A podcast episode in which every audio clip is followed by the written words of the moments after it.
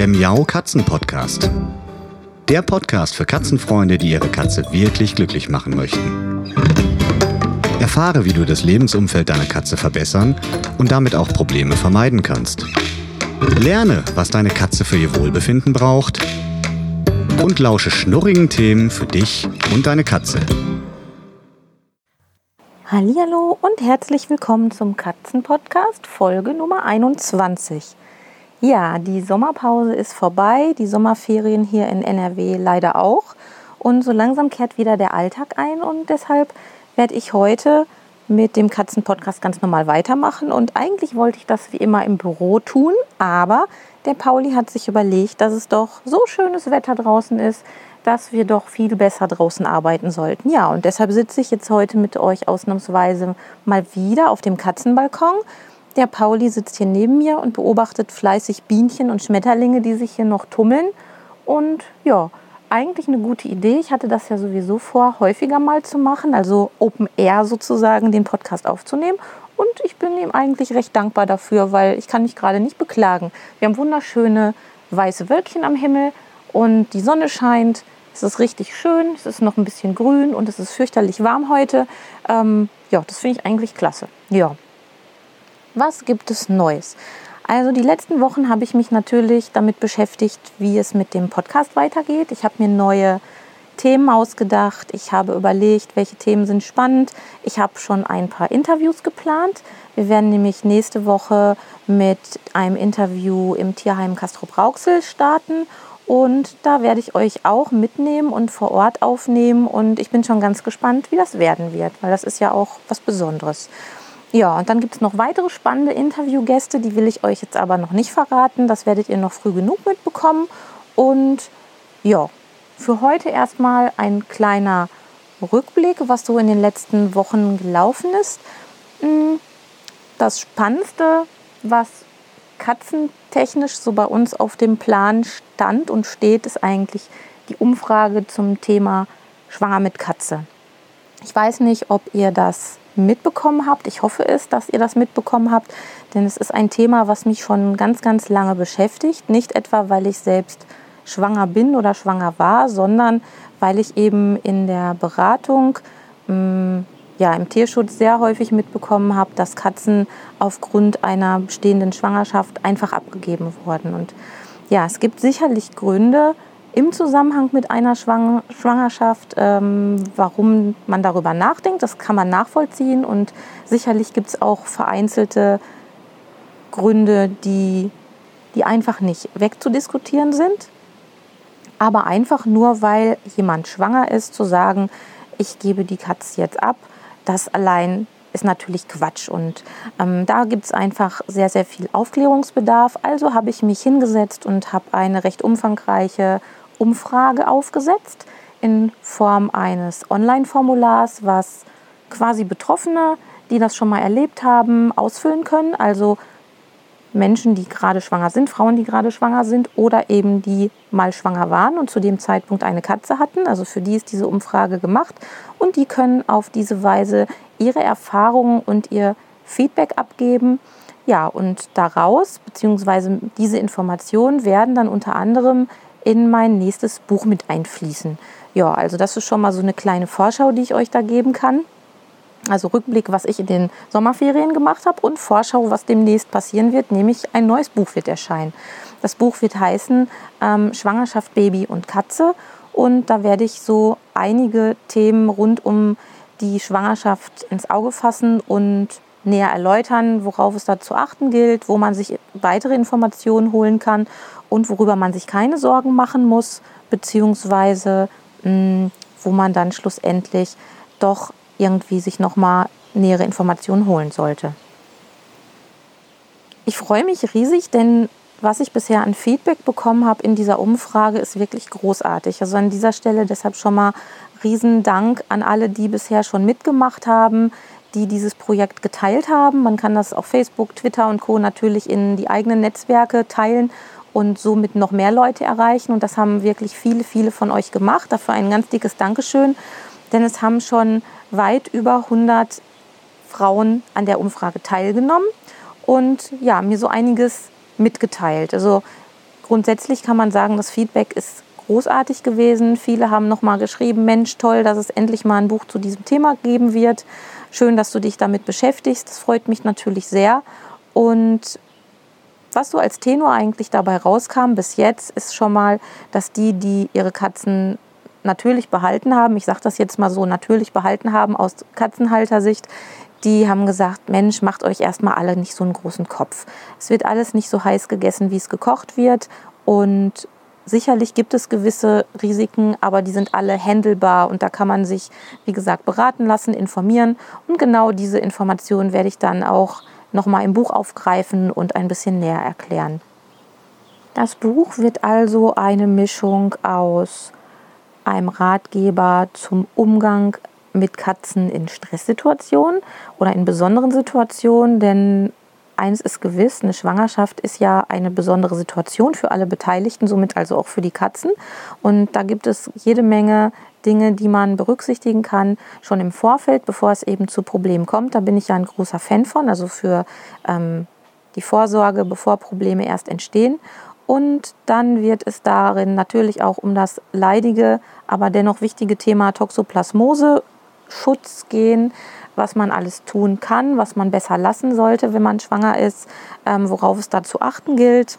Dann wird es darin Informationen geben, was tun, wenn jetzt ein, eine Verhaltensauffälligkeit auftritt, zum Beispiel wenn die Katze jetzt aus heiterem Himmel unsauber geworden ist, was ja gelegentlich mal vorkommt in dieser stressigen Zeit, wenn das Baby zum Beispiel Tag und Nacht rumknöttert und schreit und die Katze weniger Aufmerksamkeit bekommt, da kann es ja mal zu ähm, ja, der Nichtbenutzung der Katzentoilette kommen und wie man damit umgehen kann und sollte. Da gibt es dann so die, die ersten Steps, damit man da schon mal auf der sicheren Seite ist. Wer gestresst ist oder in einer ja, unglücklichen Situation drin steckt, der kann meistens ja leider gar nicht so locker flockig mit einem Problem umgehen und sich Rat suchen und sich Informationen suchen, dann wird meist ganz spontan und impulsiv gehandelt. Und das ist in dem Fall eigentlich keine so gute Idee. Also man sollte sich schon im Vorfeld Gedanken machen, sollte ein bisschen überlegen, was kann passieren. Und wenn dann was von diesen Dingen passiert, die in der Theorie einfach eintreten können und das zur Realität geworden ist, dann ist man zumindest schon mal vorbereitet und weiß so die ersten Schritte, die dann zu tun sind und was man vor allem auch auf keinen Fall dann machen sollte. Da werde ich mich also bemühen, dieses ganze Thema für die Leserin aufzudröseln. Ja, und es soll natürlich auch ein Buch sein, was im Tierschutz unter Umständen zur Verfügung steht, wenn Beratungen mit Schwangerschaften anstehen, dass man sagen kann, okay, hier kann man das nochmal nachlesen. Ähm, es wird da sicherlich auch noch ein paar kleine Helferlein geben, die ich dann kostenfrei zur Verfügung stelle. Also lasst euch einfach mal überraschen, was es da Feines gibt. Wo ich jetzt heute hier so schön auf dem Katzenbalkon sitze und den Podcast aufnehme, möchte ich natürlich jetzt zum Herbstbeginn auch den Katzenbalkon nochmal ansprechen und thematisieren, denn es tut sich ja so einiges. Also diejenigen von euch, die öfter mal die Nase nach draußen stecken, werden bemerkt haben, dass die Sommerblüher jetzt so langsam ihren Geist aufgeben und nicht mehr ganz so schön aussehen. Ich habe zum Beispiel meine Petunien hier draußen ähm, ja zum Teil schon ausgetopft und rausgenommen, weil die ganz doll mit Mehltau befallen waren. Dann habe ich, das haben vielleicht einige, die in der Katzenpflanzengruppe auf Facebook Mitglied sind, schon gelesen, ähm, den Kampf gegen Mehltau auch auf meine Apfelminze wieder aufnehmen müssen, weil meine Apfelminze auch ganz arg gebeutelt war. Und das liegt ganz einfach daran, dass es jetzt tagsüber noch relativ warm ist oder mild ist und damit auch die Erde recht schnell austrocknet. Nachts aber dann im Gegenzug es schon sehr, sehr kalt wird. Und dann hat man so ein unglückliches Verhältnis von sehr warmen und kalten Temperaturen und zum Teil eben auch trockener Erde. Und das mag der Mehltau, was ja ein Pilz ist, einfach sehr, sehr gerne. Und ja, und dann haben wir das Problem, dass die Pflanzen nicht mehr so schön sind. Den Mehltau, den echten Mehltau, den erkennt ihr daran, dass auf den Blättern erstmal so kleine weiße Flecken sind. Das sieht so aus, als hätte jemand mit Mehl geplempert und so ein bisschen rumgestaubt. Ja, aber leider ist das der Beginn des Mehltaus oder des Mehltaubefalls. Und im Laufe der Zeit breitet der sich immer stärker aus. Die Blätter werden dann erst weiß wie mit Mehl überzogen und dann auch sehr, sehr schnell braun und echt unansehnlich. Und ach, das finde ich einfach so schade, wenn die schönen grünen Blätter dann ja einfach ganz oll sind und ja, da muss man dann eingreifen. Und ganz wichtig ist es jetzt im Herbst, äh, die befallenen Pflanzenteile abzuzwicken und auch im Hausmüll zu entsorgen, also möglichst nicht auf den Kompost zu geben, weil der Mehltau sich leider Gottes auch auf den Blättern, auch auf den abgestorbenen Blättern hält und eine Wiederansteckung und auch Verbreitung erhöht oder eine Verbreitungsgefahr erhöht. Und ähm, ja, wenn man Mehltau hat, möchte man natürlich gerade vermeiden, dass die Verbreitung voranschreitet und man nicht nur auf einer oder zwei Pflanzen Mehltau hat, sondern dann plötzlich auf ganz vielen. Und diese Pflanzen müssen natürlich geschützt werden. Deshalb habe ich hier schon ganz eifrig gezwickt und gezwackt, habe auch darauf geachtet, mein Gartenwerkzeug, meine kleine Schere zwischendurch immer wieder zu reinigen, damit ich einfach nicht von der einen zur anderen Pflanze das Elend noch schlimmer mache, was den Mehltau betrifft. Behandeln kann man den Mehltau, das habe ich auch in meinem Buch Katzenbalkon schon näher erklärt, ganz schön mit einer Mischung aus frischer Milch und Wasser. Das kann man einfach aufsprühen, das kann man auch schon prophylaktisch machen. Aber es gibt natürlich auch Pflanzen, die besonders anfällig sind, weil die Blattstruktur sehr weich ist und ja, weil sie einfach anfällig sind und sehr, sehr schnell Mehltau bekommen. Und da muss man dann sehr geduldig sein und auch hartnäckig am Ball bleiben, damit man die Pflanzen über das Jahr möglichst schön und unbeschädigt bekommt. Und was man noch machen kann, neben dieser Milchlösung, die man aufsprüht, man kann auch eine Lösung aus Backpulver und Wasser versprühen. Beides ist ja für die Katzen unbedenklich. Das ist also immer meine große Sorge. Bevor die Pflanzen geschützt werden, gucke ich natürlich erstmal, ob Dolly und Pauli oder wir hier daran Schaden nehmen könnten. Und wenn das nicht der Fall ist, dann packen wir die. Ich werde hier abgelenkt von einer Biene. Ihr habt sie wahrscheinlich summen hören. Ähm, und wenn die Mittel unbedenklich sind, dann gehe ich erst an die Pflanzen dran und schütze die und kräftige die. Also gibt es hier gerade eine Menge zu tun. Befallene Blätter zupfen, Pflanzen, die wirklich schon durch sind und die Saison eigentlich schon hinter sich haben, schon mal rausnehmen.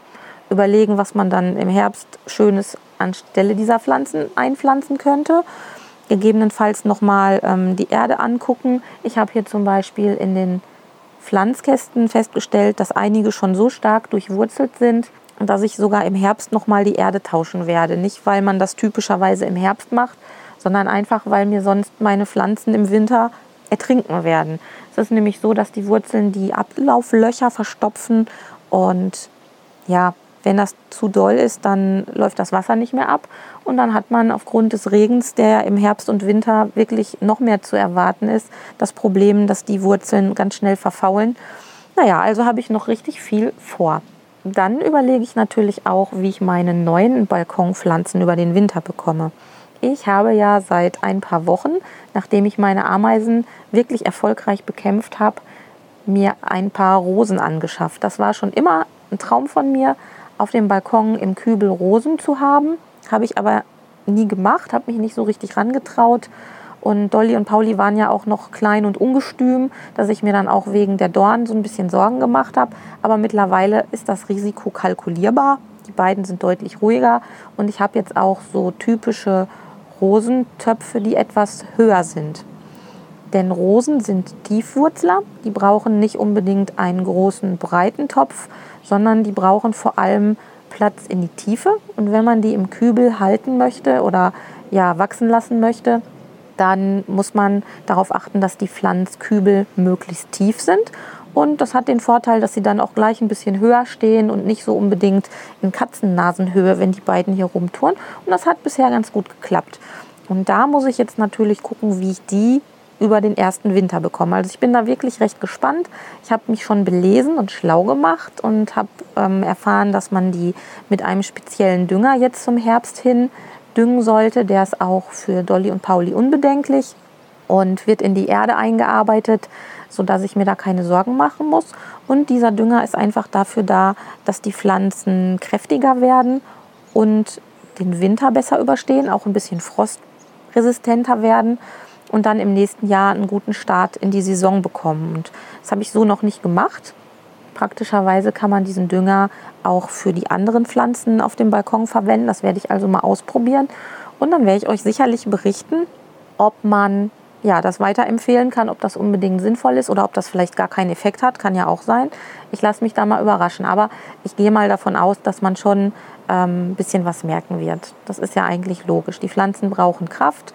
In den Töpfchen ist ja nur eine sehr kleine Menge Erde drin und eine sehr begrenzte Menge an Nährstoffen drin, sodass man, wenn man die Pflanzen länger als eine Saison im Kasten haben möchte oder im Kübel haben möchte, dass man dann schon ein bisschen was dazu tun muss. Ja, und das werde ich jetzt mal angehen.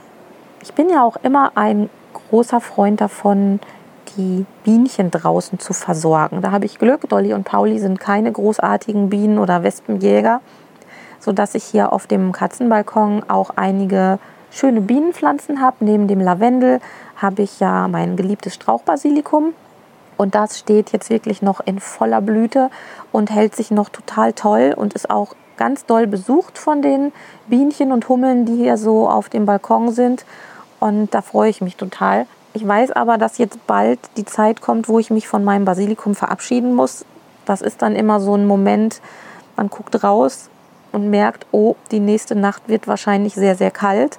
Und dann kann ich wirklich auf Wiedersehen sagen und am nächsten Morgen lassen diese Pflanzen echt dermaßen die Köpfe hängen und die Blätter hängen, dass ich dann weiß, das war's jetzt. Dann haben die einmal richtig Frost abbekommen und dann, ja, dann schneide ich sie auch ganz schnell ab. Das bringt dann nichts mehr. Dann weiß ich halt, die Balkonsaison ist wirklich zu Ende.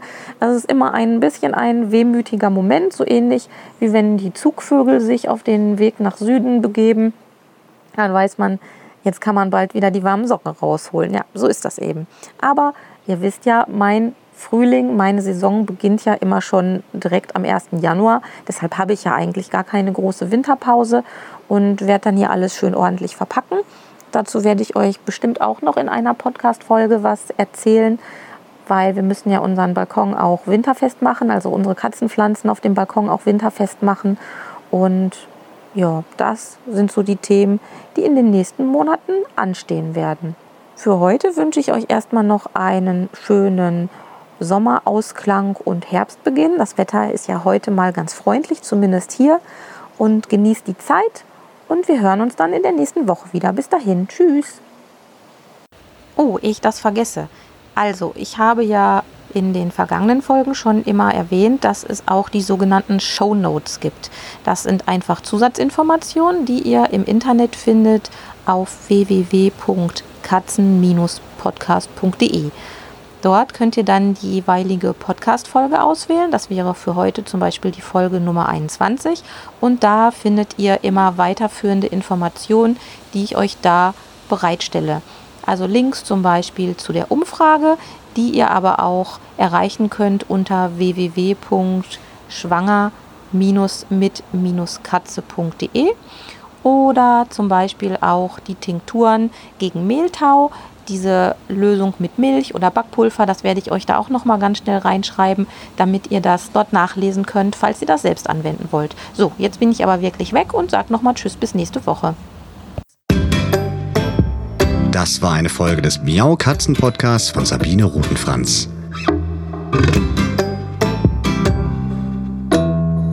Weiterführende Informationen zur Sendung findest du im Internet auf www.katzen-podcast.de.